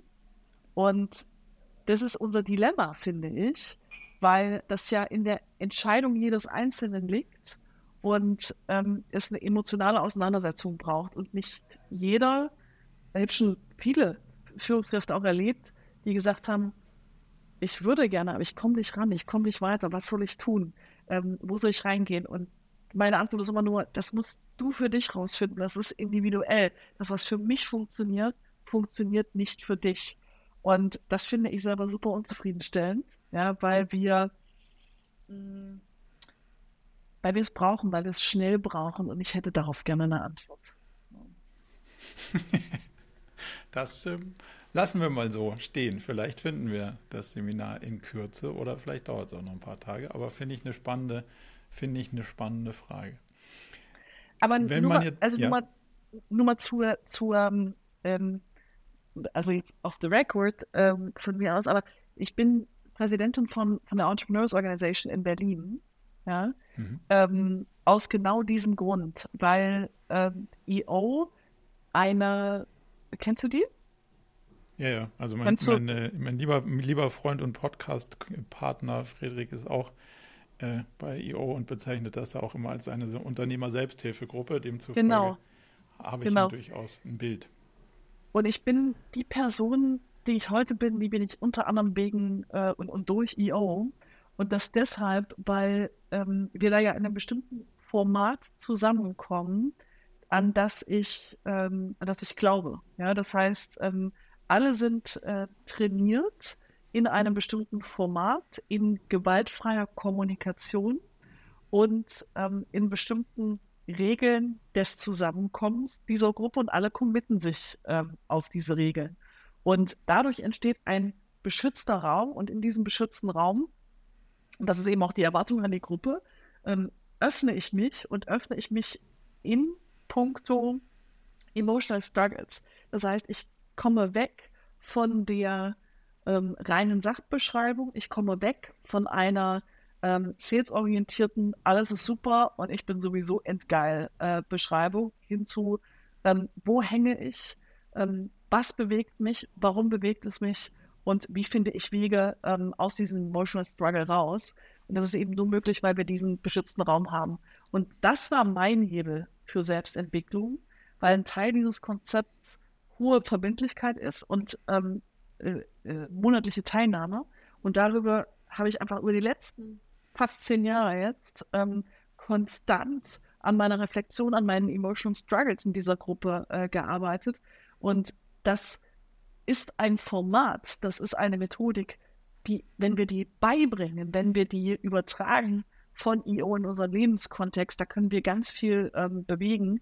Und ähm, deswegen habe ich auch gesagt, ich möchte Präsidentin dieser Organisation werden, weil ich daran glaube, dass ähm, dass wir hier einen Beitrag zu guter Führung leisten, mit dem, was wir tun zur Verbesserung von Führungsqualität und dass wir, wenn, wir, wenn uns das gelingt, diese Forumsmechanismen, diese Geomechanismen auf die Welt zu übertragen, dass wir einen Beitrag dazu leisten können, dass diese Welt von Reichweite geleitet wird und nicht von Ego. ja, absolut. Sicher ein sehr valider Weg, das zu tun. Der Blumenstrauß ist mannigfaltig, aber das ist, glaube ich, eine, eine gute Methode, die man, die man mit in den Koffer aufnehmen kann. Wenn man jetzt sagt, wow, spannende Themen, wo findet man mehr zu dir, wenn man sich online mit dir beschäftigen, austauschen, connecten mag? Der allerbeste Weg ist mein LinkedIn-Profil. Da bin ich äh, sehr aktiv, da erreicht man mich auch und da kann man auch sehr viel von meinen Gedanken äh, lesen. Da werde ich dann auch unseren Podcast äh, veröffentlichen. Ähm, und insofern ist das der beste Weg, ähm, um mit mir in Verbindung zu treten und mit meinen ähm, Themen auch in Verbindung zu sein. Und ansonsten ähm, auch äh, gerne über äh, iPotentials, also www.ipotentials.de. Sehr gut. Verlinken wir beides und äh, lohnt sich vorbeizuschauen. Konstanze, ich sage ganz, ganz herzlichen Dank für deine Zeit, für den tiefen Austausch und die spannenden Diskussionen. Ähm, hat mich sehr gefreut und hoffe auf ein baldiges Fortsetzen gleichfalls. Es hat echt Spaß gemacht. Danke dir. Zum Abschluss noch ein ganz kleiner Hinweis in eigener Sache. Wenn euch das Thema gefallen hat, dann ist vielleicht auch unser Newsletter etwas für euch. Denn einmal im Monat fassen wir zusammen, was uns so bewegt hat und welche unterschiedlichen Fragestellungen wir so versucht haben zu beantworten, welchen Content wir produziert haben und was uns sonst noch widerfahren ist. Meldet euch also direkt an unter murakami.com/newsletter und wenn ihr Lust habt herauszufinden, ob es vielleicht möglich ist, dass wir irgendwie zusammenarbeiten, dann schaut euch doch mal die Jobseite unter murakami.com/jobs an. Ich freue mich sehr von euch zu hören und hoffentlich bis zur nächsten Episode.